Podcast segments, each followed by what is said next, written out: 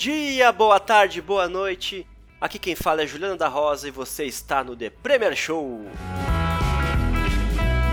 E aqui comigo está ela, Michelle Silva. E aí, Michelle, enfim começou a Premier League, tudo certo? Opa, tudo certo. Começou e começou daquele jeito, né? Super animada aí para comentar essa primeira rodada. E vamos lá, que temos muito o que conversar. E também estou aqui com ele, o Caio Vinícius. E aí, Caio? Salve, Juliano. Salve, Michele. Vamos lá, feliz. Espero que, que a gente tenha uma boa temporada de Premier League que a gente consiga ver muito jogo legal. E esse fim de semana começou com bastante jogo legal, do jeito que a gente gosta. Ela começou! A nossa tão esperada e aguardada Premier League teve início nesse final de semana.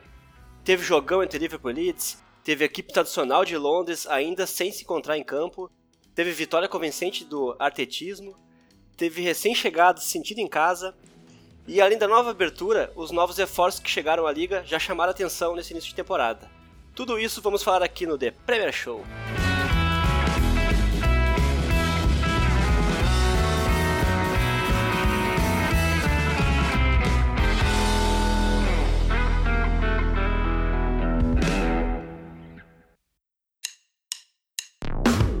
Quando falamos em clube londrino que não conseguiu se encontrar em campo ainda, logo vem à mente o West Ham, a equipe de David Moyes sofreu dois gols no Estádio Olímpico de Londres, sem marcar nenhum sequer diante do Newcastle.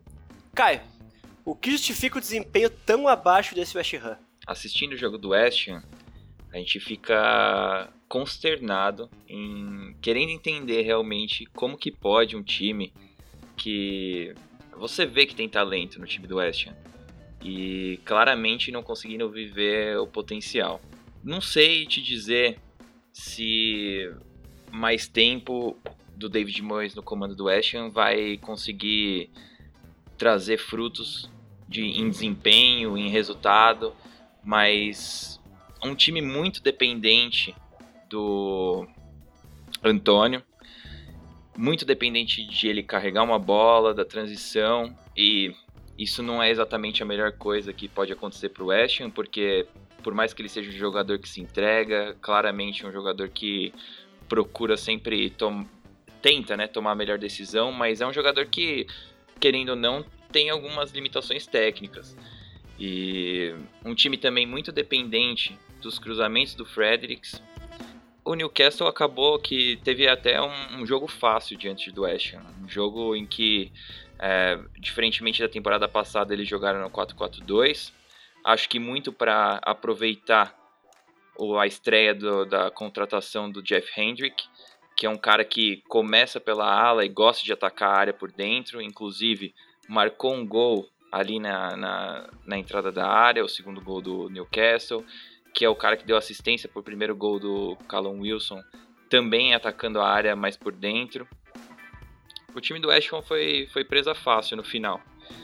É, eu acho que desse jogo realmente seria. Se a gente tivesse que tirar algum ponto alto, a gente vai muito mais olhar para o time do Newcastle e para as contratações e para a forma como eles se comportaram. E vamos ver. É, espero que a gente acabe vendo uma evolução do time do West Ham, mas começou bem parecido como terminou a última temporada. E como a Michelle mesmo falou no guia da temporada, um time não pode se apoiar tanto numa sequência de jogos em que o Antônio vai carregar o time, nem na, na, no brilhantismo de nenhum jogador. Sim, é verdade. O West Ham ficou muito dependente da, das escapadas do Antônio, né? E dessa vez ele jogando como a única referência. Não tinha nem um, um atacante para ajudar ele lá para fazer uma tabela, nenhum Haller para segurar uma bola, um Yarmolenko para dar um escape, né? Uh, e Michelle, esse Newcastle, como é que foi pra ti? É, então, esse West Ham ele tem uma questão que eu acho que é muito diferente do que foi a última temporada. E é uma questão que não esteve em campo, ela na sua totalidade, digamos assim, contra o West Ham, que é, são os reforços, né? O Callum Wilson chegou, marcou, marcou um gol uh, que é que tem a sua assinatura aí, porque é um gol que ele, ele marca assim com frequência, né, nesse estilo de pegar esse rebote, ser o cara que tá sempre ali muito próximo do gol para marcar, parece fácil, mas não é fácil. Então, ele, ele marcou seu gol aí, ajudou o Newcastle a, a sair na frente no placar, né? Depois daí uh, o time ele foi desenvolvendo, ele foi controlando bem a partida. Algo que já, já é confortável para esse Newcastle, né? Um time que já tem essa qualidade, digamos assim, de pegar e conseguir uh, controlar a partida, controlar o adversário, ter ali duas linhas de quatro para se defender, muito bem postadas. E então o Newcastle para mim foi muito bem. Aí tem um meio-campo que uh, fez a diferença, principalmente o Hendrick, um cara que chegou aí e não só pelo gol, né, que ele, ele fez o segundo gol do Newcastle, mas pela partida que ele fez também. Acho que foi muito importante assim para é claro que o, o West Ham ele não apresentou muitas dificuldades, muitas possibilidades para atacar o Newcastle, né? O West Ham é um time completamente sem repertório. Acho que o Caio foi muito bem na fala dele. Não dá para ficar dependendo do Antônio. Inclusive, quero fazer aqui uma menção honrosa ao Nubble e ao Declan Rice, porque foram dois guerreiros conduzindo a bola no meio-campo e todo mundo se afastando e correndo para para entrelinha do Newcastle ou para até alinhar com a defesa do Newcastle. Então, uh, o West Ham realmente deixou muito a desejar na parte ofensiva e pior ainda, foi se expôs defensivamente. Então, uh, o West Ham não conseguiu fazer nada bem, né? Não conseguiu nem se defender, nem atacar. Sobre o Newcastle, como eu ia falando, uma, uma, linha, uma segunda linha de meio campo muito boa, que permitiu que, que o West Ham, ainda que cheio de dificuldades, não conseguisse avançar. Teve méritos do Newcastle nisso, não teve só deméritos do, do West Ham. O Shelby fez uma ótima partida, um cara que apareceu para finalizar próximo da área, que foi muito bom nas bolas paradas também, foi importante, tanto é que o gol, se não me falha a memória, surgiu no lance assim. O Hayden também, apesar de uh, talvez aí ficar flertar com o vermelho, né? Porque bate a criança. Bateu demais. E o Maximano, as escapadas dele, que já eram conhecidas do, da temporada passada, um cara que faz muita diferença. Espero que o Newcastle consiga contar com ele essa temporada aí uh, sem lesão, né? Que ele consiga contribuir bem. Ele acabou saindo antes do jogo. E aí teve o Andy Carroll, que foi a princípio uma escalação que eu não concordei muito, digamos assim, mas eu acredito que ele foi ele foi importante. E o Callum Wilson, que para mim foi fundamental, principalmente puxando a marcação e aí marcando o primeiro gol que deu a vantagem ao Newcastle, né? Então, assim, eu acho que esse Newcastle ele tem algo diferente do que foi as últimas temporadas. Acho que ele vai ocupar ali uh, o meio da tabela ali, mas ele ele vai entregar mais desempenho do que entregou nas últimas, e principalmente pelo Callum Wilson. E principalmente também pelo Ryan Fraser que estava no banco, não entrou.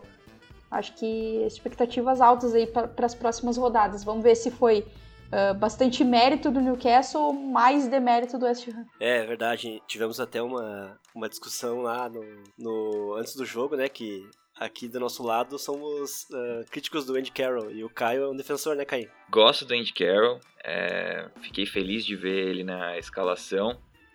Imagino pela forma como o time se comportou em campo, que o Steve Bruce imaginava numa dupla de atacantes bem old school, com um atacante mais de mobilidade e um atacante para fazer um pivô. Por mais que o Andy Carroll seja um cara que mostra certa habilidade. É, se eu pudesse acrescentar ainda uma coisa, é, fazendo um link com o que a Michelle falou, o Newcastle agora com opções vindas do banco, ou mesmo começando, como o Callum Wilson e o Hendrick, o time do West Ham, você vê no banco deles Felipe Anderson, Yarmolenko, Haller, Lanzini. São caras de qualidade. É, a gente questiona porque quando um técnico não põe esses caras para jogar, imaginando algum problema com o elenco, imaginando que esses caras talvez não tenham treinado tão bem, a gente pensa também que o time que ele vai colocar para jogar, excluindo esses caras, vai ser um time que vai entregar. Agora, quando o técnico não, não coloca esses caras para jogar e mesmo assim o time joga um futebol pobre da forma como tem jogado o West Ham, daí a gente já começa a questionar também as escolhas do treinador. É, falando isso exatamente porque se, o, se, o, se muito da temporada do Newcastle vai passar por aproveitar as, as, as qualidades do elenco, um elenco um pouquinho mais robusto, o West Ham tem esse elenco, sabe? Poderia estar tá entregando um pouquinho mais. É verdade, o... Tu também deve sentir muita saudade do Balbuena, né, cara? Mas outro cara que jogou muito bem, que eu gostei, uh, que a gente até comentou no, no, episódio do Guia, né, que o Newcastle tinha o sonho do, do comprador lá para fazer uma seleção. Acabou que não conseguiu, mas os jogadores que vieram foram muito bem nessa partida. O Jamal Lewis, gostei bastante, o lado esquerdo dele com o Alec com o Maximani vai ser muito bom, vai incomodar bastante gente. Jogador muito bom no, no ataque, chega muito bem. O Hendrick também fez uma partidaça, o cara fez gol, deu assistência, estava em todas as partes do campo. Acho que o Newcastle vai superar um pouquinho nossas expectativas e o West Ham não é nada mais do que a gente já previu, né? O time capenga. Se o nosso capitão Nubble tá triste, então a esperança tá, tá bem pequena com esse time aí, né? Se por um lado o West Ham não demonstrou muito repertório, por outro, repertório foi o que não faltou para Leeds nem para Liverpool. O confronto entre o atual campeão da Premier League e o campeão da última Championship foi daqueles que a gente não quer ver acabar. Michele, o que você pôde observar nesse confronto? Nossa, eu acho que não faltaram coisas para observar, né? Eu comentava no Twitter até que eu tava almoçando ali quietinho ali, fui pegar um negocinho ali para comer e do nada o Leeds encaixava uma bola nas costas da defesa do Liverpool, ia lá e fazia um gol, ou uma, uma... chegava com perigo ao gol do Alisson. Então foi um jogo assim muito movimentado, né? Talvez uh, tenha algumas, alguns, algumas lacunas assim que a gente possa apontar, tanto em Liverpool quanto em Leeds, mas uh, não faltou repertório ofensivo. Por um lado, o Liverpool, por exemplo, apresentou certas dificuldades aí para se defender, principalmente uh, pelo lado do Gomes e do Arnold, né? o Leeds foi uma equipe que explorou as costas do, do, do, Alexander Arnold e o time sentiu um pouco isso. Acho que o Gomes não deu conta de fazer essa cobertura ali para quando o Arnold uh, não pôde não pôde defender muito bem. Uh, prova disso foi um dos gols do, do Leeds, né? Então acredito que essa seja uma coisa aí pro pro Klopp observar durante a temporada, né? E, e foi e para mim foi um jogo muito legal também pela coragem do Leeds. Assim, a gente falava no guia sobre o Brighton ele sempre querer sair com a bola jogando de trás, de pé em pé, e sobre quanto isso é perigoso, principalmente contra a equipe que melhor defende na Europa, né? E possivelmente no mundo, que é o Liverpool. Então, o, o Leeds ele fez isso e ele demonstrou muita coragem por fazer isso. Inclusive, teve o Liverpool ocupando seu campo, seu campo defensivo uh, não, não se acovardou, digamos assim, de forma alguma, seguiu na sua ideia, seguiu na sua proposta. Quando não tinha bola, nos momentos assim, nos principais momentos que eu pude observar, subia a marcação para pressionar. Fez muito isso, inclusive, pelo seu lado esquerdo de defesa e direito de ataque do Liverpool e conseguiu roubar bolas importantes por ali. Um cara que para mim foi fundamental nesse jogo foi o Phillips, principalmente ajudando a subir essa pressão e com a bola sendo um lançador aí desses jogadores de ataque, acho que esse Leeds ele tem muito potencial para incomodar. E, e, como falamos ali durante o jogo, eu Juliano, uh, não acredito num Leeds fazendo bate-volta, sabe? Voltando para Championship nessa temporada. É claro que estou falando isso depois desse jogão contra o Liverpool, mas para além do placar que não beneficiou o Leeds, porque o Leeds acabou perdendo, e perdeu um pênalti super bobo do Rodrigo, uh, eu acredito que o Leeds ele entregou desempenho. E é isso que falta para muitas equipes que que falta inclusive para a equipe que, da qual a gente acabou de falar, que foi o West Ham. Então acho que o, o Leeds ele entregou desempenho, assim, não por jogar de, com a bola de pé em pé, não por pressionar alto contra o Liverpool, isso tudo é arriscado e a gente tem que saber abrir mão dessas coisas quando, quando convém, né? Como é o caso do Brighton, por exemplo mas por entregar desempenho dentro do que se propõe.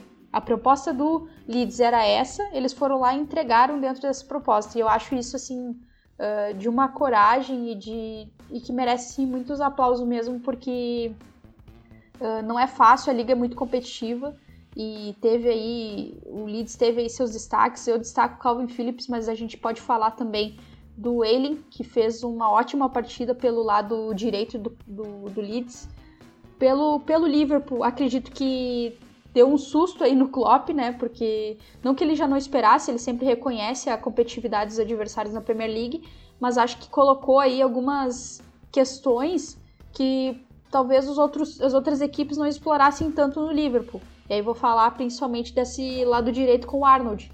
É óbvio que ele é um ótimo lateral, possivelmente o melhor lateral do mundo, na posição, mas a gente sabe que quando tu pressiona um pouco mais alto, abre mão de ter esse cara um pouco mais uh, segurando, as, segurando as pontas lá atrás. Então o Leeds soube explorar muito bem isso. E eu acho que teve uma coisa que pro Leeds foi fundamental, que eles souberam atacar e fazer isso muito rápido. A gente via toques de primeira, triangulações muito rápidas, então é um time muito bem encaixado. É um time que dá, dá conta muito bem do que se propõe a fazer, porque se faz isso há muito tempo, entende? Então acho que esse Leeds vai incomodar e do lado do Liverpool fica aí um sinal de alerta, né? Porque essa temporada ela é atípica. Claro que colocou aí jogadores importantes, né? O Curtis Jones serviu para dar uma movimentada ali. O Liverpool estava muito perto de sair com a vitória mesmo. O pênalti do Rodrigo ele com certeza agilizou isso, né? Mas acredito que acendeu uma luz de alerta aí pro Liverpool, principalmente na defesa. No ataque, um Salah, né? Um Salah que Salah on fire. Um fire espetacular. Então, fica aí essa lacuna, né? Repertório ofensivo o Liverpool demonstrou. Talvez seja necessário alguns ajustes na defesa. Aquele recuo do Van Dijk, por exemplo, aquilo é. Tu... Não é muito comum de se ver, né? É, não é comum de se ver, exatamente. E é tu meio que subestimar um pouco teu adversário, né? Principalmente o Leeds, que a gente sabe que tem essa qualidade para pressionar lá em cima.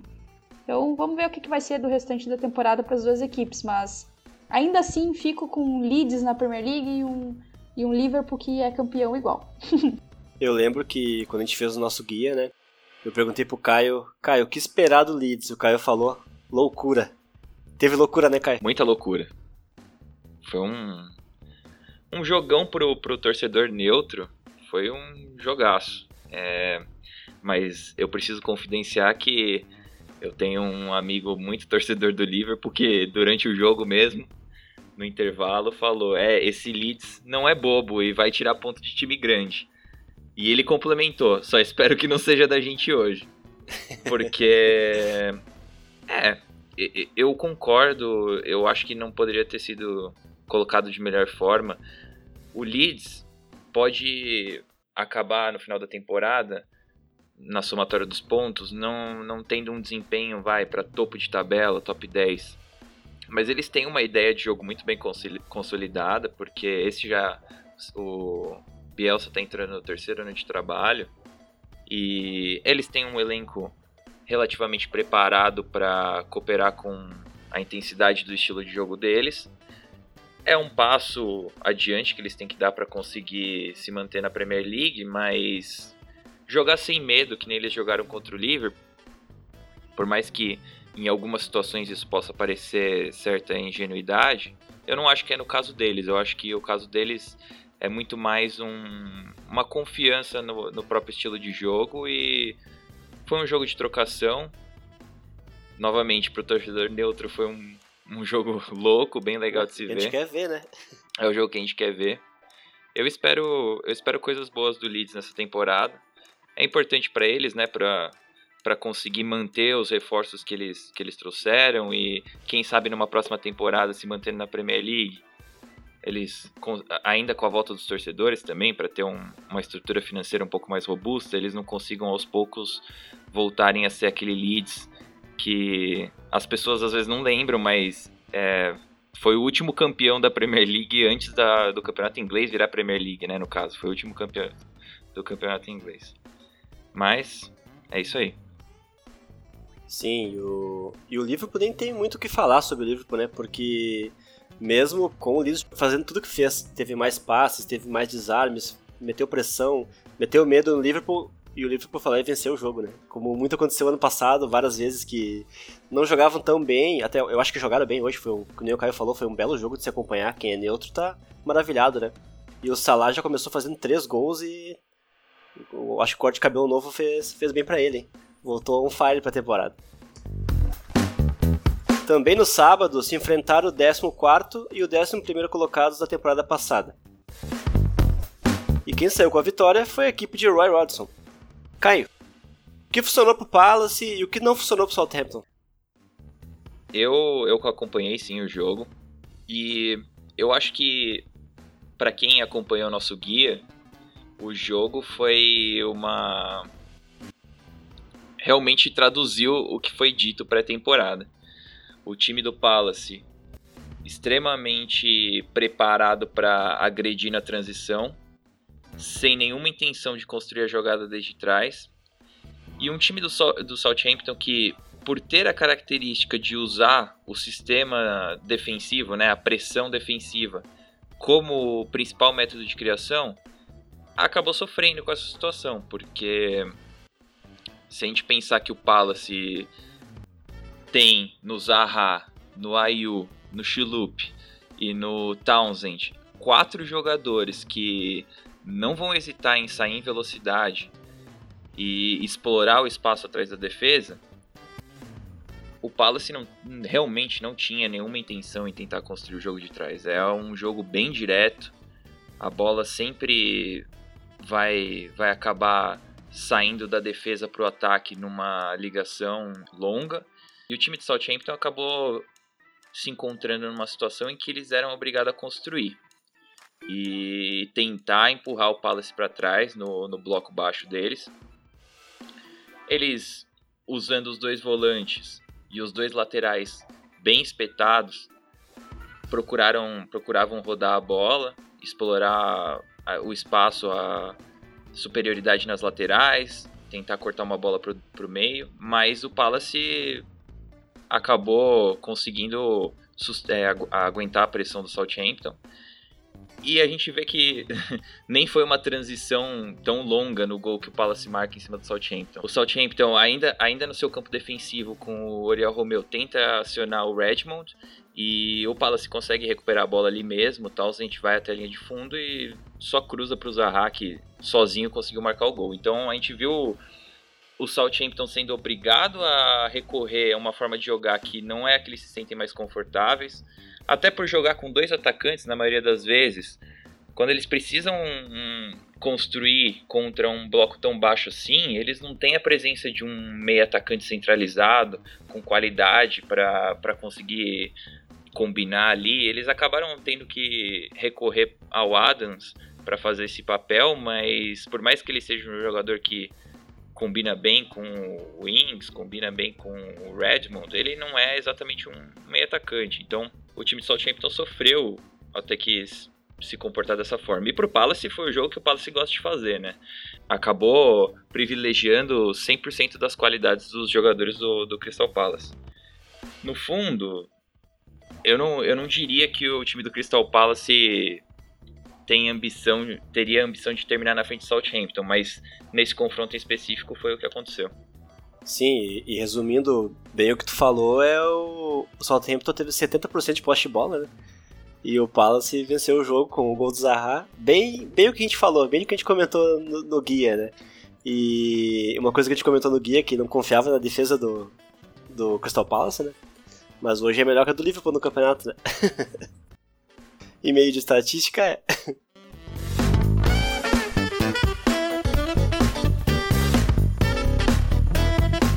É, e, e, além do Leeds, do Marcelo Bielsa, quem também voltou para a Premier League e estreou com derrota, mas de uma forma bem diferente, foi o West Brom, né, Michele? O que, que tu achou desse time aí?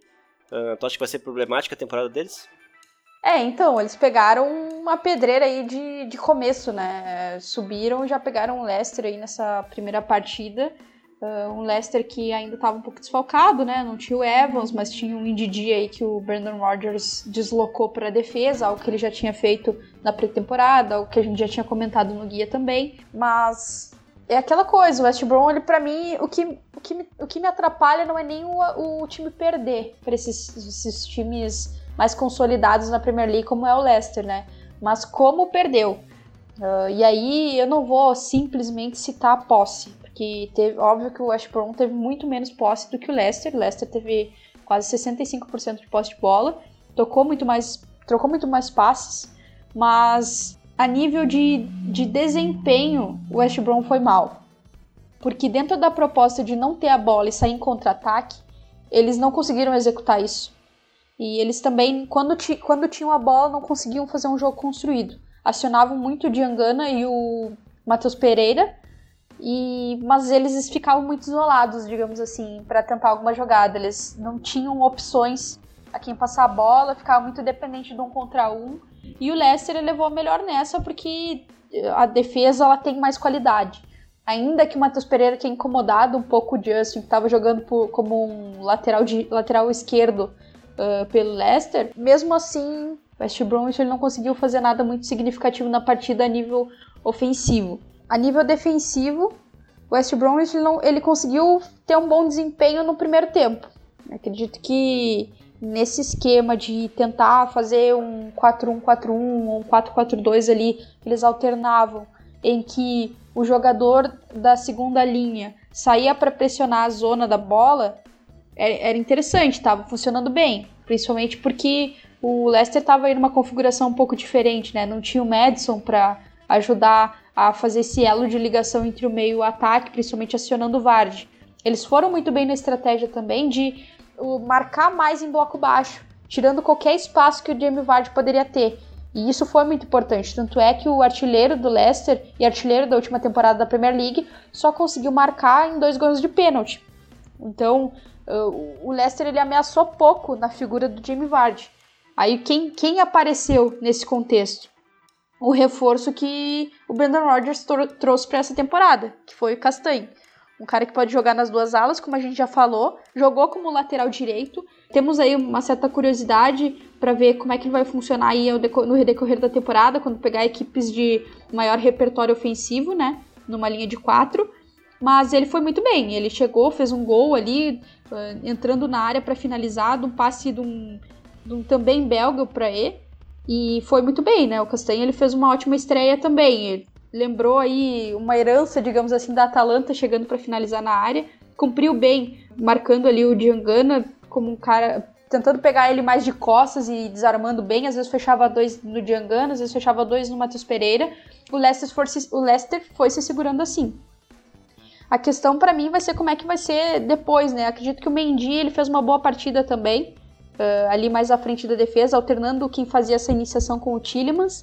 Uh, foi uma boa partida do Leicester, principalmente depois que soube encaixar melhor as jogadas de ataque. O, acho que o Brandon Rodgers conversou alguma coisa no intervalo ali, que o Leicester passou a usufruir mais das costas do jogador do West Ham que saía para pressionar naquela zona. E aí começou a avançar mais no ataque e ter mais chances. Tanto é que o West Brom aí cometeu dois pênaltis e que aí o Vard converteu, né? E, acabou num 3 a 0 pro Leicester. Uma vitória bem convincente, não sofreu gols, não foi ameaçado, muito em função do baixo, pouco repertório ofensivo do West Bromwich, mas vamos ver aí o que, que a temporada reserva para esse Leicester, né? Tem ideias bem boas, assim. Sonho Ku fez uma boa partida também, Didi na zaga é promissor, mas vamos ver o que, que vai ser da temporada, ainda mais com o Jamie Vardy, né? E sempre com um pouco mais de dificuldade para enfrentar equipes que tiram o espaço dele. É, é, incrível que o Vardy, mesmo ele não jogando tão bem, sempre deixa o gol dele, né? Dessa vez ele fez dois gols, de, óbvio, foi de pênalti, beleza, mas batido com perfeição. O cara tem o faro do gol, né? Uh, e outro cara que eu gostei muito nessa partida foi o, o, o Barnes toda vez que o Ash Brown ameaçava fazer uma, uma saída mais pela direita lá, avançava um pouco as linhas, ele tocava o terror por aquele lado lá, no, até o pênalti que fizeram no, no Vard, foi ele que fez a jogada, saiu driblando pela lateral lá.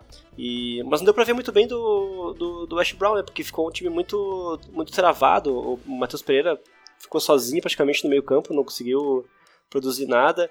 E uh, os dois zagueiros do. Principalmente o Bartley fez uma partida muito ruim. Fiquei preocupado com esse jogador. Não sei se vai conseguir desempenhar muito bem na Premier League. Mas é primeiro jogo, né? Que nem a Michelle falou, pegou um time que já se conhece muito bem, que trocou poucas peças, uh, que o, o Castanhe estreou muito bem, fez uma bela partida. O, o, o Madison entrou no segundo tempo também, tá, tá voltando aos poucos. Acho que o Leicester teve boas notícias para o resto da temporada. E outra equipe que venceu por três gols de diferenças e sem sofrer gol, hein? O que é muito importante foi o Arsenal de Arteta. Portanto, nada mais justo que a gente chamar um discípulo do artetismo. Caio, o que mais te chamou a atenção nesse primeiro jogo do Arsenal na Premier League? Empolgou? Empolgado eu já estava desde antes de começar a temporada da Premier League, né? Mas eu acho que a gente pode falar de quão positivo foi o desempenho da equipe coletivamente, pode trazer é, a máquina, o, o, físico avantajado do nosso zagueiro Gabriel, que. Que homem! Que compasso, né? Ganha todas por cima, realmente um compasso de esquerda que é dominante. A gente pode falar da estreia do William também, mas eu acho que relevante mesmo para a torcida do Arsenal é enxergar o quão positivo para a gente vai ser se o Arteta realmente consolidar uma forma de ganhar dos times menores com mais consistência. A gente está falando de uma temporada 19-20, a temporada passada, em que o Arsenal, contra os três times que foram rebaixados na temporada, ele conseguiu fazer três pontos fora de casa. Ele empatou contra o Watford, empatou contra o Norwich, empatou contra o Bournemouth, fora de casa. Eu não sei se o Fulham vai ser rebaixado, não estou querendo é, mostrar nenhum tipo de desrespeito, mas se a gente for pensar que é um dos times que está brigando por rebaixamento, só ao vencer do Fulham no Craven Cottage, a gente já igualou o número de pontos que a gente fez na temporada passada, fora de casa. Se a gente estender esses confrontos para os cinco últimos do campeonato passado, então colocar o Aston Villa e colocar o Brighton,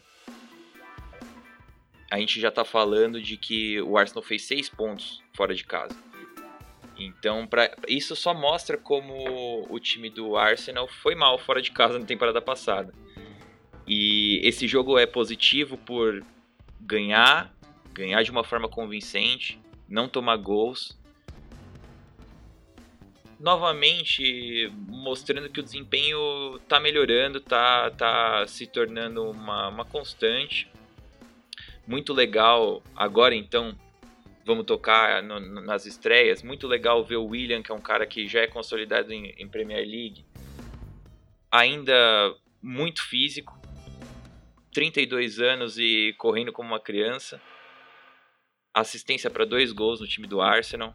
Um cara que precisa no gesto técnico, precisa em suas ações.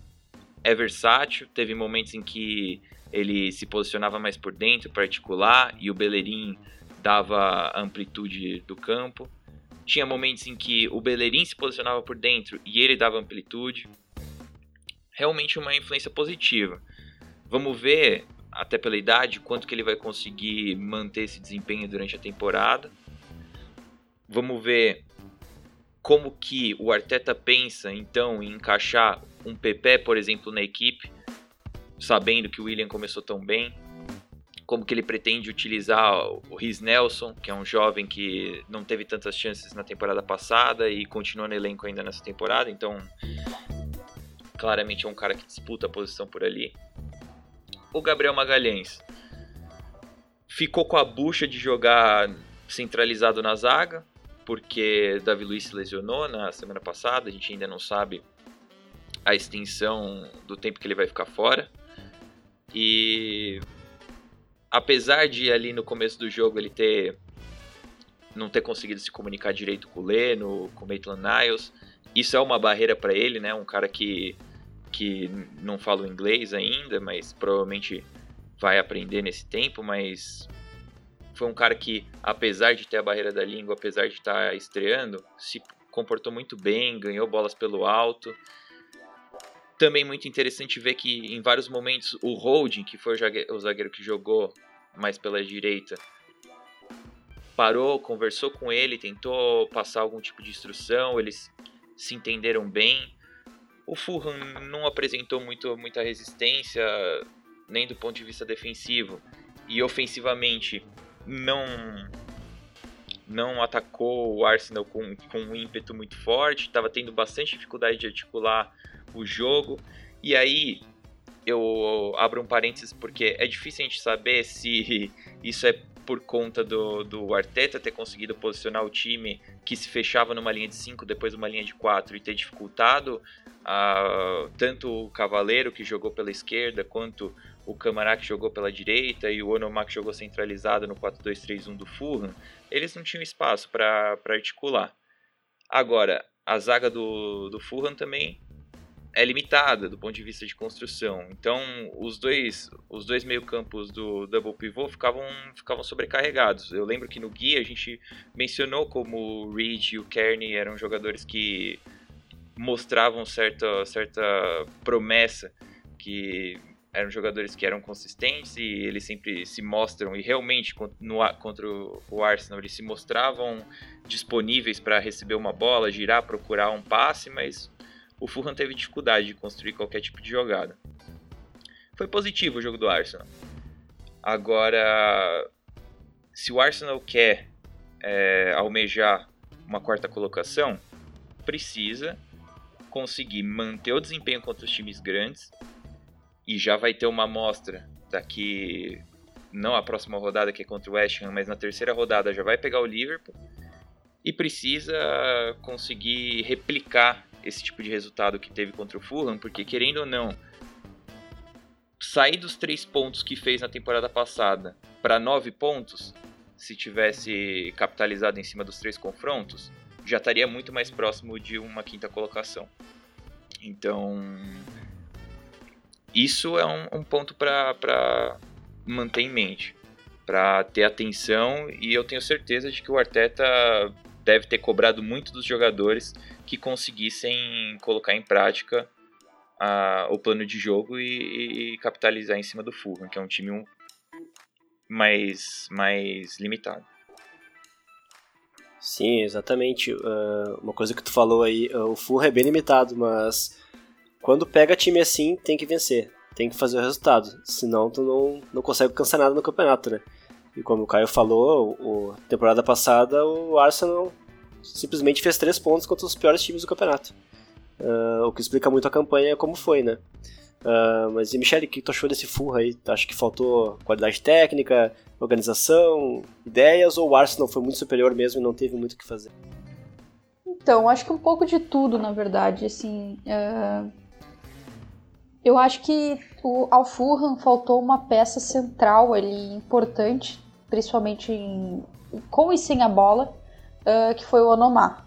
E foi muito anulado, digamos assim, pelo Eunene e pelo Chaka ali, que ficavam sempre meio que posicionados à frente ou muito próximo dele, ele não circulava muito também, e isso facilitava para a marcação do Arsenal.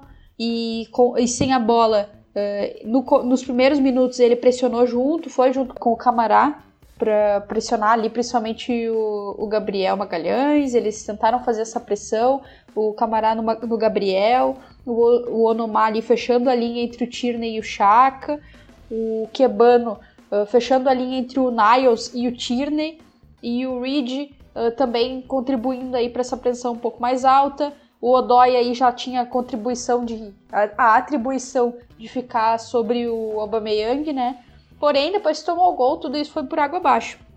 E aí o Scott Parker ele vai ter que ver o que que o que que ele vai conversar com esse time que para mudar quando toma o gol, né? Se essa é uma ideia de fazer só para fazer o primeiro gol e depois segurar o resultado, ou se ele vai querer que o time pressione um pouco mais alto, assim, não só nos primeiros minutos como foi, porque eu achei bem promissora a pressão que o, que o Fulham tentou fazer no, no Arsenal. Acho que uh, poderia até ter dado um certo resultado, assim, não sei se eles conseguiriam manter uh, durante todo o jogo, porque gera um desgaste, né? Mas acho que uh, gerou aí do, do Arsenal o repertório para essa saída de bola e a equipe de Arteta mostrou que tem. Né? Tanto é que hoje mesmo saiu ali no perfil oficial do Arsenal o lance do, do gol que foi muito parecido, se não igual, aquele do, do gol do Aubameyang na final da Supercopa da Inglaterra. Uh, só que ao invés do William, quem estava lançando o Alba era o Saka. Então essa, essa é uma jogada que eu queria destacar, uma jogada muito forte do Arsenal e que tem muito, muitas ideias nela, né? É o time que sai de trás, sai de uma pressão é óbvio que tem pressões e pressões, né? Diferente a pressão que o Fulham fez da uma pressão que o Liverpool faz, por exemplo, bem diferente. Uh, então o Arsenal ele conseguiu sair de trás, ele toca para o William, tem um cara aí de qualidade técnica absurda para poder acionar o companheiro no outro lado do campo de uma forma que ele consiga finalizar rápido, a tempo de pegar a defesa desorganizada. Então, tu tem a parte coletiva, o, a disposição dos jogadores em campo na saída de bola para acionar o William, tu tem a qualidade técnica dele para acionar o Aubameyang, tu tem a qualidade do Alba e o pensamento rápido dele de cortar para dentro e finalizar. E tudo isso considerando o adversário, considerando que o adversário estava pressionando um pouco mais alto, que, a, que quando o William pegou a bola a defesa estava desarrumada, que quando o, o Aubameyang recebeu, ele não tinha uma pressão mais uh, perto dele, digamos assim, um marcador muito próximo dele.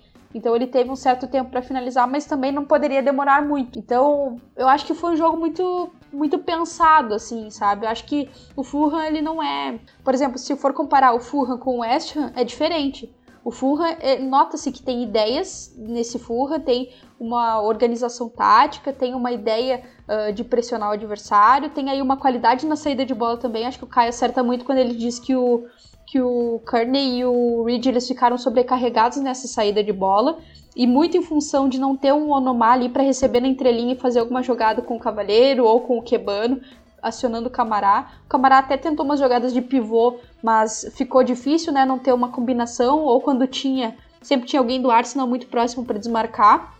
O Fulham ele pegou uma pedreira, né? Pegou uma pedreira de saída e a Premier League, na verdade, é um monte de pedreiras, né?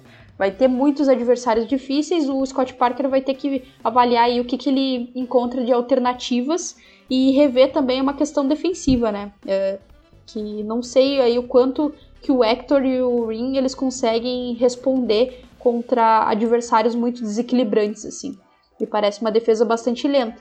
Mas vamos avaliar o que vai ser no decorrer da temporada. É verdade, o, o Hector teve pesadelos com o Aubameyang ali. Teve várias jogadas que o Alba puxava ele pra ponta, tabelava e saía nas costas dele e ele não, não sabia o que fazer, o coitado do cara. E outra coisa também que o, o Fulham insistiu muito pela jogada pelos flancos, só que a marcação do Arsenal estava muito boa pelos lados. Eles não conseguiam cruzar, e quando conseguiam cruzar, o Gabriel tirava todas de cabeça. Tava muito, muito encaixadinha a marcação do, do, do Arsenal. Uh, gostei de novo do Elneny, tô surpreso com esse cara, tá jogando bem. Não sei se vai ser até o final do ano assim, se vai continuar como titular ou não, se vai chegar mais gente aí, mas eu tô gostando desse jogador, cara. Não, não acreditava mais nele, mas ele tá, tá sendo interessante.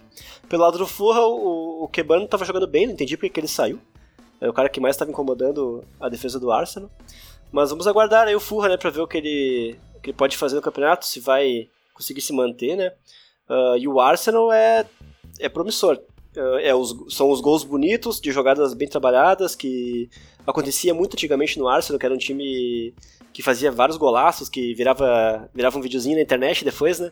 Uh, e o William chegou, jogou muito bem, deu, deu assistência, bateu falta na trave. E tem um craque no ataque, que é o Aubameyang, que fez aquele golaço lá, que tá vendo característica dele de limpa a esquerda, cortar pro meio chapada. E eu acho que dá pra se empolgar com o Arsenal aí, hein? Uh, o Caim vai ter várias noites aí feliz com, com o Arteta. Deus te ouça.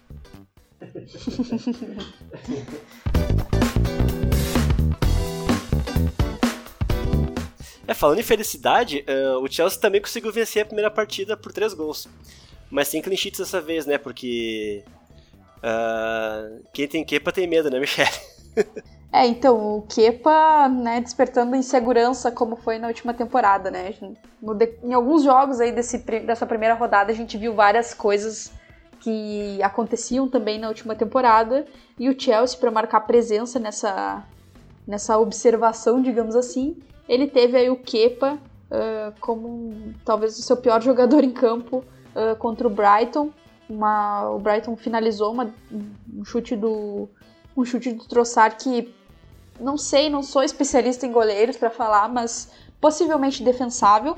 E o Kepa, enfim, tomou, tomou aí seu gol, né? Então é realmente difícil trabalhar com, com o goleiro de o goleiro mais caro do mundo. Mas falando no, do time no geral, acho que foi uma, uma, uma partida boa do Chelsea, assim. Tem algumas coisas para encaixar ainda, né? Uh, o Timo Werner, ele em alguns momentos pensou mais rápido do que todo o restante do time, né? A gente até brincou na hora do jogo com aquele meme do acelera, acelera, acelera. uh, mas foi, foi um jogo muito interessante do Chelsea. Acho que teve, teve mecânicas aí que o Lampard ele já carrega com ele como treinador, como ideias, né? Essa, essa questão que a gente não tinha com o Sarri, por exemplo. Que o Chelsea não tinha, por exemplo, de uh, lançar uma bola mais longa, que era um jogo mais construído de trás, com saídas mais curtas. O Lampard ele não tem, ele não tem mistério assim, ele ele opta por isso se for necessário. E nesse jogo contra o Brighton, por, por vezes foi necessário, tinha aí um Timo Werner uh, para fazer o desmarque, né, para sair da linha defensiva adversária, romper, romper ela e conseguir receber na frente. Então foi bem interessante essas movimentações, lançamentos do Reece James, o próprio Jorginho, que já fez isso na última temporada com o Tammy Abraham. O Tammy Abraham faz muito bem essa jogada também de, de ruptura. E o Havertz ele teve uma contribuição um pouco mais abaixo, né, jogando mais pelo lado direito, às vezes uh, abrindo mais para o James ocupar mais uh, o, a parte interna do campo e o Mason Mount um pouco mais deslocado, e aí é algo que a gente pode pontuar como uma crítica ao Lampard.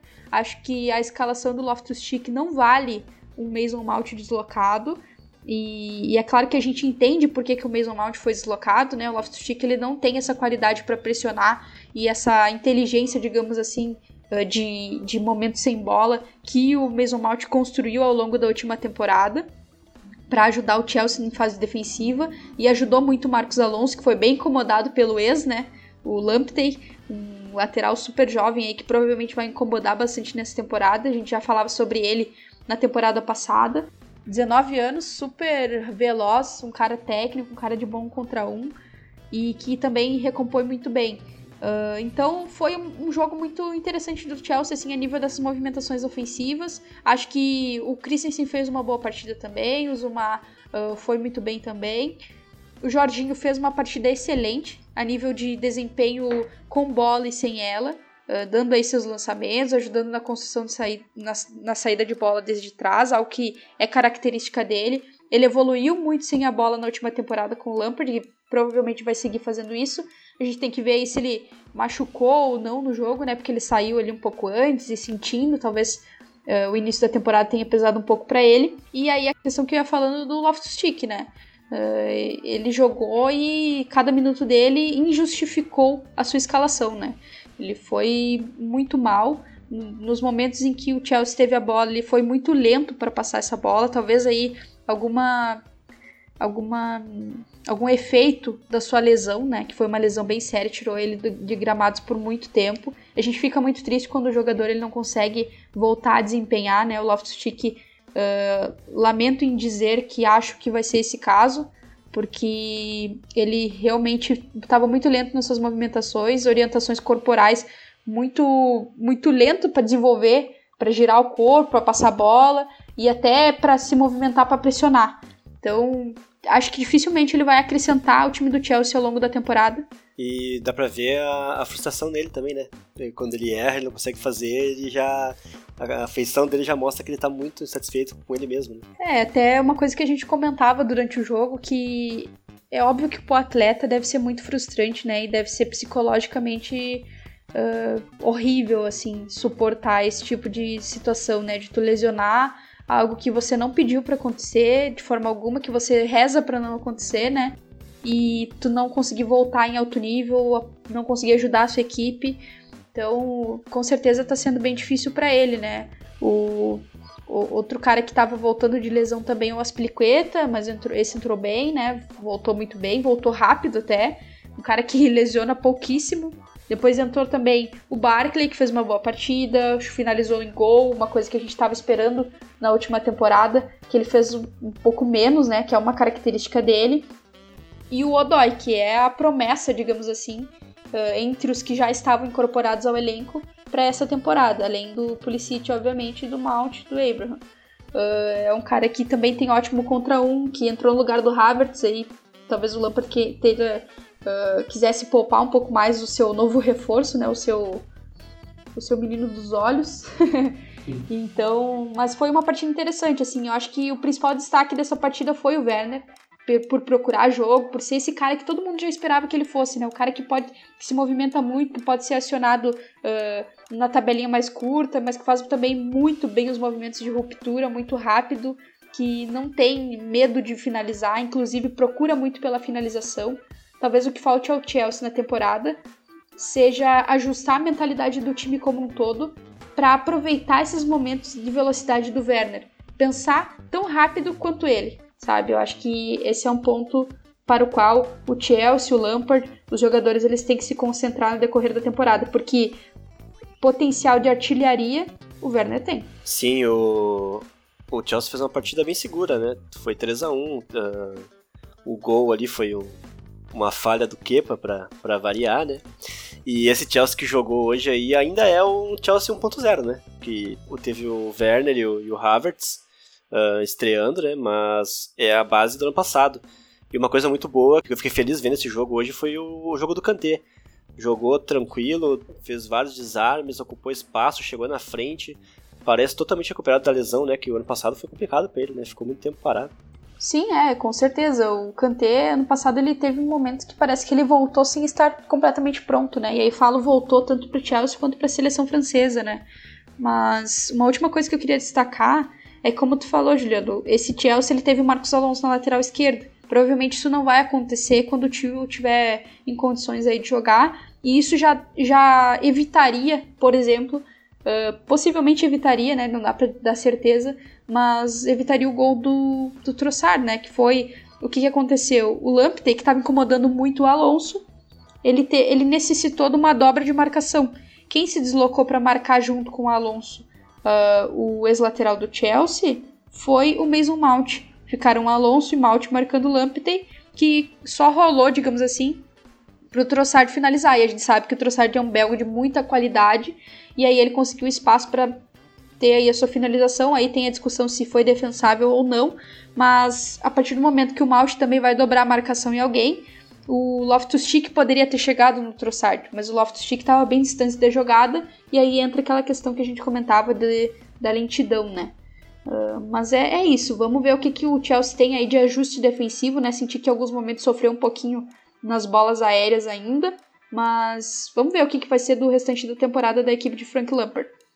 Sim, o... é pelo lado do, do Brighton aí, o Lampard foi destaque, né? Tocou o terror no, no Alonso ali, o Bissumar também fez um bom jogo. E Caio, o Lalana machucou de novo, cara. E dá pra confiar nesse cara? Difícil falar no aspecto físico dos jogadores que já têm certo histórico de lesões. A gente vê que, vamos usar um, uma referência na Europa no que diz respeito a lesões e a desempenho alto, mesmo no meio de lesões. O Robin, o cara conviveu com lesões por muito tempo, depois conseguiu ficar uma temporada de 2013, 2014, 2015 se lesionando um pouco menos. E depois voltou a se lesionar, depois não se lesiona e aí ele se aposentou. Essa temporada ele saiu da, da, da aposentadoria, voltou pro Groningen, primeiro jogo, 20 minutos, ele se machucou de novo. Então, é, fugi um pouco do tópico, mas é, é, é realmente é, é, difícil, né? É difícil saber. É uma infelicidade pro Brighton, uma infelicidade pro Lalana também, a gente fica triste, mas acontece.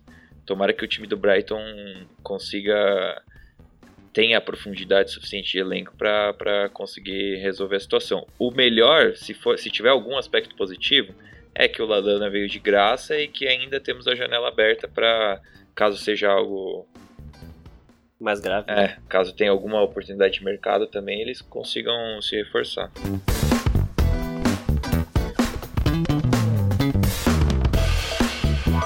Falando agora do, de Londres, que não pontuou na rodada, o Tottenham perdeu para o Everton no seu estádio por 1 a 0 a derrota desanima o torcedor do Tottenham ou ainda dá pra sonhar com alguma coisa melhor, Kai? É, desanima com certeza. É... Eu não sou torcedor do Tottenham, acho Jura. que o pessoal já percebeu já. Mas é... eu acompanho um, um, pessoal na internet, né? O, o, blog, o Galo de Calça, e eu, eu vi que o pessoal ficou bem, bem decepcionado, mas eu acho que eles já não esperavam tanto. O torcedor do Tottenham parecia vir de uma forma pessimista para esse começo de temporada. Infelizmente perdeu, mas perdeu para um Everton que, que também já deixava a gente empolgado. Foi um jogo bem estudado e se pode almejar alguma coisa para a temporada ainda o torcedor do Tottenham, é muito cedo para dizer, né? Para descartar um, o time do Tottenham. É... Eles têm qualidade, eles têm um técnico que conhece a Premier League. Ultimamente não tem, não tem mostrado tanta perspectiva, mas eu acho que seria ingênuo também descartar o time do Tottenham, até porque é uma rodada só, né? E o time do Everton, se desempenhar da forma como a gente imaginaria, é um time que vai brigar aí por um, por um sexto, quinto lugar, talvez, se for muito bem. Então, é mais ou menos o que o Arsenal brigaria, o que um Tottenham brigaria. Eu acho que não é nenhum, nenhum absurdo, não. É... A gente tem que aguardar. Eu sei que a Michelle quer falar do time do Everton e fica empolgada com o Richarlison, Rames Rodrigues, então vou deixar para ela esse prazer. é, se tem alguém decepcionado é o pessoal do Tottenham, né? Mas se tem alguém que tá hypado nessa temporada é o pessoal do Everton, né, Michele? As estreias do Rames, do, do Alan do Corrêa uh, uma animada na torcida, né? Ah, com certeza. Eu, depois do jogo do Everton, eu tava só aquele gurizinho com, que fala do LeBron James. Eu tava James Rodrigues, James Rodrigues, James Rodrigues. Mas muito bom o jogo do Everton, né? Assim, o Carlos Ancelotti é um cara absurdo, né, cara? Ele, o Alan, quem disse que o Alan e que o, o James Rodrigues eles chegaram há poucos dias para jogar a Premier League? Ninguém diz, ninguém diz. O Doucouré é um cara que já jogava a Premier League, né? Já jogava pelo Watford, já desempenhava muito bem pelo Watford. A gente esperava aí ver ele em um outro, uma outra equipe, né? Agora que o Watford caiu, obviamente, para continuar vendo ele na primeira divisão. O Everton fez essa mão aí pra gente, que é fã do Doucouré. Ele desempenhou muito bem na partida, foi um cara aí Uh, fez o que a gente espera dele, abriu o compasso, desarmava, co corria com a bola pro, em progressão, né? ganhava campo a favor do Everton e, e geralmente passava aí pro Rames Rodrigues, mas até comentei no Twitter que ele pode ser o cara que finaliza também. A gente sabe que ele tem qualidade para isso, que ele fez isso na última temporada. O Alan, como eu ia falando, um cara que se sentiu em casa na Premier League, não sentiu nem um pouco o jogo. Um cara físico, mas além disso, muito inteligente. Um cara que tem pro Everton uma coisa que o Everton não tinha antes. Um cara físico para recuperar a bola, mas mais do que isso, sair jogando com ela. Isso é de uma de uma qualidade, isso é de uma de um valor para um time da Premier League muito grande, assim. Acho que o Everton, ele acertou em cheio na contratação do Alan. E, e falando agora do Rames Rodrigues, bom, o quarterback do Everton, né? Lançava bolas pro Richarlison, a gente pode lembrar aí da jogada do, do William pro Alba, ou do Saka pro Alba. É basicamente também o que o Everton tentou fazer contra o Tottenham e muitas vezes conseguiu. Pegou o Tottenham tem que agradecer de pegar o Richarlison num dia que a pontaria dele não ajudou muito, quando a pontaria se refere ao gol, no caso, né? As, as finalizações do gol. Mas o Everton teve aí, teve aí uh, qualidade, teve ações para fazer muito mais do que o 1 a 0 e muito em função da qualidade do Rames Rodrigues. Um cara que procurou o jogo ali partindo da direita para o centro, que acionava muito o Richardson, que trocava passes, sabia aí colaborar para a manutenção da, da posse de bola em favor do Everton. Isso conta muito também. É um cara extremamente técnico. Torço para que esse Everton não tenha nenhuma lesão, porque acredito que só uma lesão de alguém desses caras principais do time pode barrar o, o nível de evolução que esse Everton tem. Para mim, é um time assim que me encantou muito nessa primeira rodada. Gostei muito de Leeds e Liverpool, mas vou falar que gostei muitíssimo também de Tottenham e Everton. Uh, depois eu vou falar um pouquinho mais do Tottenham, mas assim, só para destacar uh, mais alguns nomes do Everton. Lucas Digne, um cara que pela lateral esquerda do Everton fez muitos bons jogos nas últimas temporadas. Foi muito bem. Na última temporada foi o cara que mais deu assistências no time do Everton.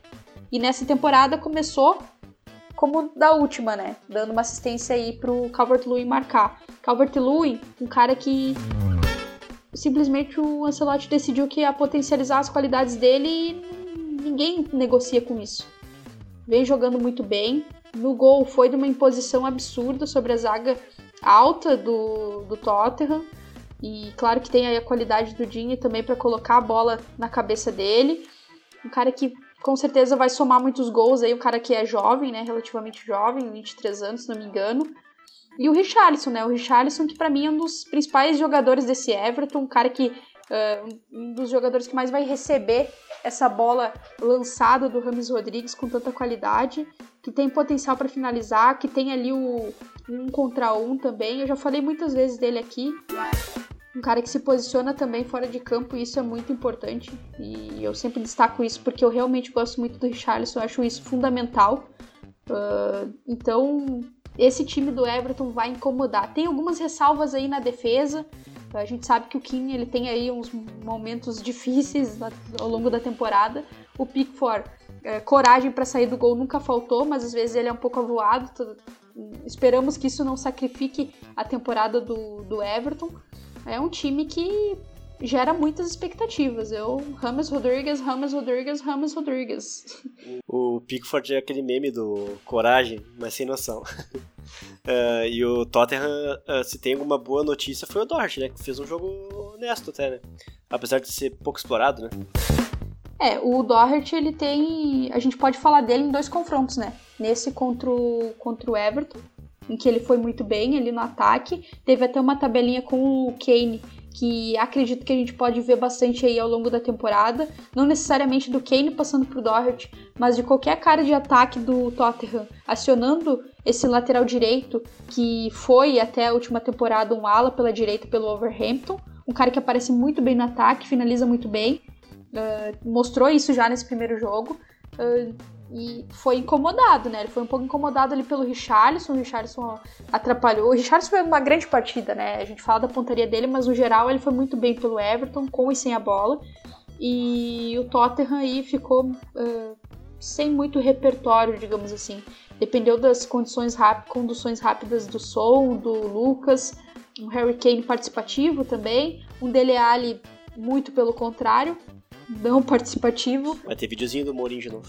É, talvez tenha um videozinho do Mourinho de novo aí falando do, do desempenho do Dele Alli, mas uh, eu acho assim, eu acho que esse Tottenham ele tem margem para evoluir.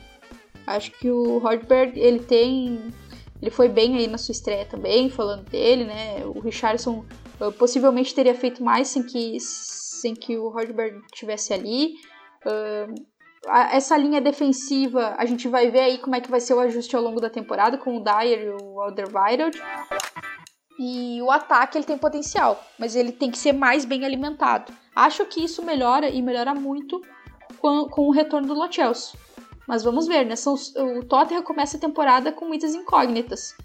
Se por um lado eu falei que o Everton, para mim, só, só tem a sua evolução freada se, se tiver alguma lesão, o Tottenham de, depende de muitos fatores para ver para ver o seu desempenho melhorar, digamos assim. E depois a gente fala um pouquinho mais do Doherty no jogo do, do Overham. É verdade. Uh, tem aquele velho ditado, né, Michele, que, que o pessoal fala, né? Quem não é visto não é lembrado. O, o Ramos estava escanteado lá no Real Madrid e foi um recital dele, né? O cara fez tudo. Deu show de lançamentos, posicionamento, toque de bola. Uh, e a gente. O pessoal esquece um pouco do, do passado do jogador, né?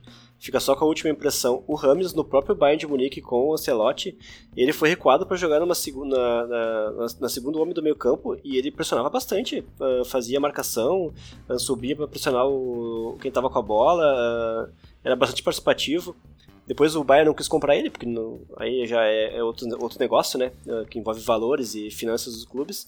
Mas ele não era esse jogador escanteado que estava no Real Madrid, né? Fez uma bela partida e olha, eu fiquei bem impressionado com o Rames, para mim foi um dos destaques da rodada aí. E eu tô bem esperançoso com esse time do Everton e tô, tô hypadaço já. Tô louco que saia o Fifinha de uma vez para poder jogar com o meu Everton, né? E para terminar aqui o nosso giro da rodada, as duas sensações da última temporada se enfrentaram, o Overhampton e o, e o Sheffield. Uh, e deu Wolves 2 a 0 15 minutos. Que loucura foi esse jogo, Kai? Foi legal, foi legal o jogo. É...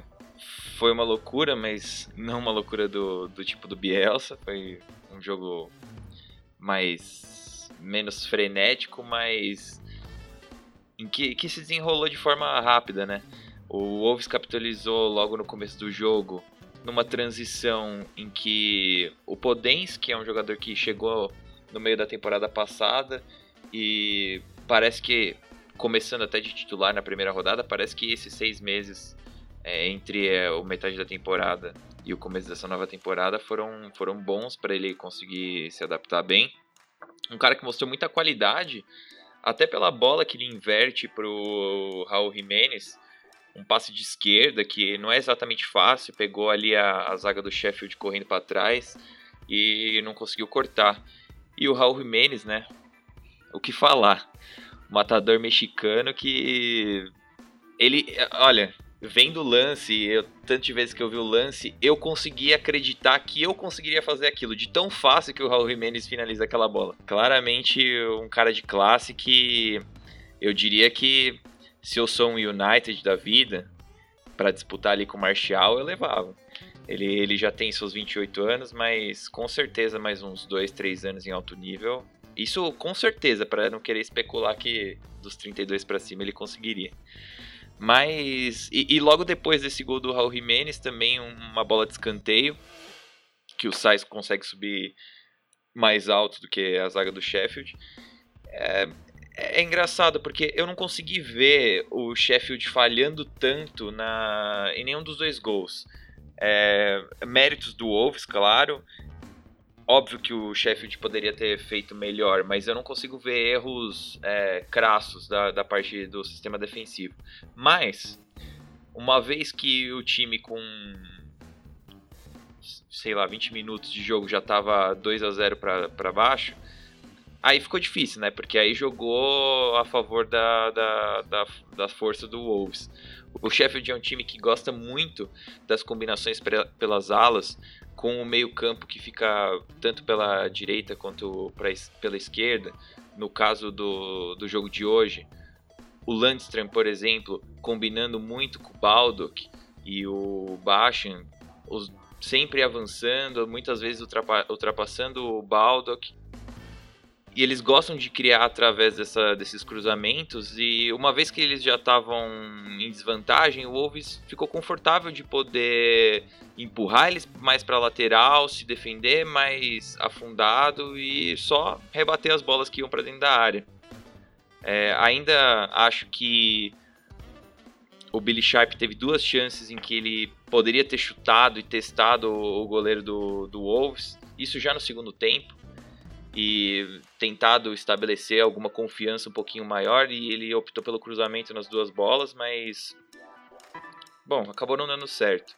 Eu acho que isso não descarta de nenhuma forma o time do Sheffield para essa temporada, mas como você bem disse na introdução, são dois times que foram destaque. Ali não é nenhum demérito para o time do Sheffield perder para o Wolves, como não seria para o Wolves perder para o Sheffield. Mas bem legal o jogo, duas equipes que tem ideias bem claras também, como a gente já apontou no podcast. Isso é bem importante para conseguir alcançar uma posição confortável na tabela. É, eu, eu gostei bastante da estreia do Marçal, cara. Jogou bem, bem ao natural, parecia que estava faz tempo no time do, do Wolves aí. Um jogador brasileiro que veio do Lyon, fez uma bela partida. E hoje era a noite do Sais, né? Fez gol, fez, chutou bola na trave, se não me engano, né? Uh, fez, fez de tudo um pouco o defensor marroquino. E rolou também uma Dama Traoré na ala direita, Michele. Uh, aí que faz falta o Doherty, né? É, como eu falava antes, aí é que entra o debate sobre o Doherty, né? Se ele foi bem aí ofensivamente pelo Tottenham, uh, pro, pro Wolverhampton ele fez. Ele, ele deixou saudades no Wolverhampton, né? Do, no Espírito Santo. Não teve que deslocar o Adama Traoré para ala direita eu acho que essa não é uma alternativa muito boa. O Adama Traoré é um cara que se destacou muito na temporada passada, servindo Jimenez, servindo aí outros jogadores de ataque. Um cara que o, o Overhampton ele, ele busca muito essa figura do Adama para essas transições ofensivas em, velo, ofensivas em velocidade. E não teve isso, né? O Adama, ele, em certo momento do jogo, ele ficou até um pouco mais preso mas ao mesmo tempo o adversário conseguia atacar as costas dele, exigindo intervenções do Boli. É claro que o Boli ele já está acostumado a fazer isso, né? O Doherty ele já subia bastante e o Boli dava essa cobertura muito bem, o Dendonker também fazendo isso. Mas eu acho que acabou tirando a dama do seu forte, que é o ataque, que é ajudar esse, esses jogadores de ataque do Overhampton, puxando esse contra-ataque, esse ataque rápido, sem perder a bola, né? Que ninguém tira a bola dele quando ele tá em velocidade. E, e aí perdeu também um pouco defensivamente, né? Ainda que o Sheffield não tenha conseguido aproveitar as chances que teve. E aí, falando sobre essas chances que o Sheffield não conseguiu aproveitar, Acho que, como o Caio falou, o jogo ficou muito a favor do Wolves a partir do 2 a 0 e um 2 a 0 que se construiu muito cedo, né? Com 10 minutos, se não me engano, 15, já estava esse placar para o Wolverhampton. Então, uh, o jogo ficou muito confortável para o Wolves e o Wolves fez o que faz muito bem, que é defender a sua área. Uh, e aí fez isso com muitos jogadores na área quando o Sheffield buscava o cruzamento, e a gente sabe que o Sheffield tem essa qualidade nos cruzamentos, mas não conseguiu converter isso em gols, muito em função de uma qualidade do Wolves para defender essa área. E aí, além do Boli e de um Sais que são muito altos, o Code também, mas principalmente o Boli e o Sais são muito altos, eles o Overhampton ele colocou muita, muita gente dentro da sua área uh, para defender. Então, isso dificultou muito o trabalho do Sheffield, né? E, e aí os jogadores do Sheffield pareciam umas formiguinhas uh, dentro da área do Wolves, em meio àquele, àquela, àquele monte de gente, e em meio a um Boli, a um Sais que são muito bons nessa bola aérea defensiva. Então, e aí destacar também o Sais, né? E o, o próprio Boli já fez gols também uh, de cabeça, mas o Sais foi muito bem, né? Marcou um gol e negou um gol ao Sheffield, né? Nos minutos finais tirou aí uma bola aqui entrando. Então, um jogo muito bom do Overhampton. Vamos ver o que, que o time reserva para o decorrer da temporada. Uh, começou aí com Podense, Pedro Neto e Raul Jimenez, né? Um, uh, três jogadores no ataque. Vamos ver que, como é que isso vai funcionar aí, né? Se vai manter o Adama na ala direita. Eu não manteria, acho que perde aí uma peça importante no ataque. Mas também se o Overhampton quiser uma alternativa diferente, ou vai apostar em algum dos garotos que tem no elenco, o Oscar Bird é um, é um cara interessante para isso, ou vai ter que ir ao mercado buscar algo que já esteja consolidado, né? E, então, vamos ver aí como é que vai, o Nuno vai se comportar no decorrer da temporada e ver como é que o Sheffield vai reagir aí a essa primeira derrota, né? Uma derrota até expressiva, não conseguiu marcar nenhum gol, sofreu dois, uma defesa que vinha se destacando na última temporada. Vamos ver como é que isso afeta os próximos jogos do Sheffield. Sim, né? E o Sheffield perdeu o Henderson e o, o Ramsdale parecia bem nervoso hoje no jogo, né? Uh, não teve culpa diretamente nos gols, mas deu umas, umas borboleteadas lá alguns momentos.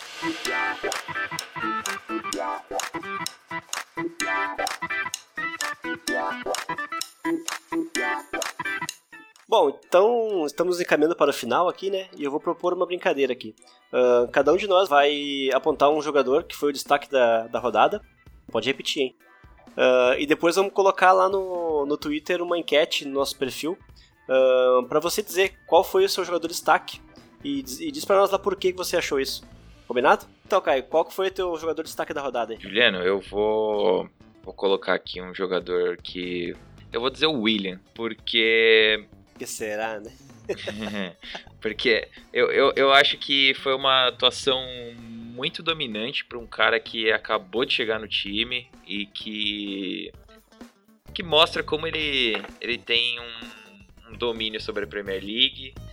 Fiquei feliz de ver ele desempenhar da forma como ele desempenhou, mesmo mesmo já estando já não estando mais na flor da idade, vamos colocar, mas ele realmente tem um físico muito privilegiado duas assistências, participou do lance do primeiro gol, então meu voto vai pro William. Tomara que ele possa influenciar a temporada positivamente. Bom voto, bom voto. Um pouco de clubismo, mas um bom voto, né? bom, o meu voto vai para Calvin Phillips do Leeds. Que belo jogador. Uh, ele já fez uma championship muito boa no passado, a gente ficou de olho nele, né? Nesse jogo contra o Liverpool ele fez de tudo, cara. Lançou uma bola maravilhosa pro, pro Jack Harrison no primeiro gol, pressionou o meio campo do Liverpool uh, trocou passos, dominou a meia cancha ali. Uh, ah, para mim, esse jogador foi o destaque da primeira rodada. E você, Michele, quem que foi o, o reizinho da primeira rodada? Eu vou de Rames Rodrigues. Ele? Porque além do brilhantismo de Rames Rodrigues em campo pelo Everton, ele é uma pessoa muito simpática. Né? A gente viu depois a, um vídeo da Nathalie Gedra entrevistando ele e que pessoa querida, né? Meu Deus do céu. Então eu vou, mas fora de brincadeira, eu vou ficar com o Rames Rodrigues, porque achei que ele foi muito bem na sua estreia. Uh, a gente já esperava, né, pela qualidade dele, né? A gente sabe que ele é um cara muito técnico, mas ele foi assim de uma naturalidade jogando na Premier League, uma liga difícil, que tem muito embate físico. e ele foi muito bem, ele desempenhou muito bem, contribuiu nos momentos sem a bola também, como o Juliano falou. E, e acho que ele tem aí muito potencial assim pra gente ver ao longo dessa temporada as jogadas que ele vai eh, construir pelo Everton. E uma menção honrosa que é o Salah, né, que fez três gols já na primeira partida e já é artilheiro do, do campeonato aí, pelo jeito vem para mais uma temporada daquelas. Bom, e agora falta a sua opinião. Uh, quem você achou que foi o destaque da rodada? Conta pra gente lá no nosso Twitter, arroba. Então, Caio, uh, muito obrigado pela, pelo seu tempo, pelas suas análises. Um grande abraço para ti e até a próxima. Valeu, Juliano. Valeu, Michele. Abraço. Vejo vocês na próxima. Valeu, Cainho. Um abração aí. Você também, Michele. Muito obrigado pela participação. Uh, um grande abraço e até a próxima. Valeu, Juliano. Valeu, Caio. Obrigado a você que ouviu até aqui também. Vamos se encontrar aí episódio que vem, comentando mais uma rodada. Esperamos que seja tão boa quanto foi essa última, né? Então é isso, pessoal. Muito obrigado para quem ouviu até aqui. E fiquem atentos que na próxima rodada teremos Chelsea Liverpool, campeões dos playoffs Fulham contra o campeão da Championship Leeds e as estreias de United e City. Até a próxima. Grande abraço.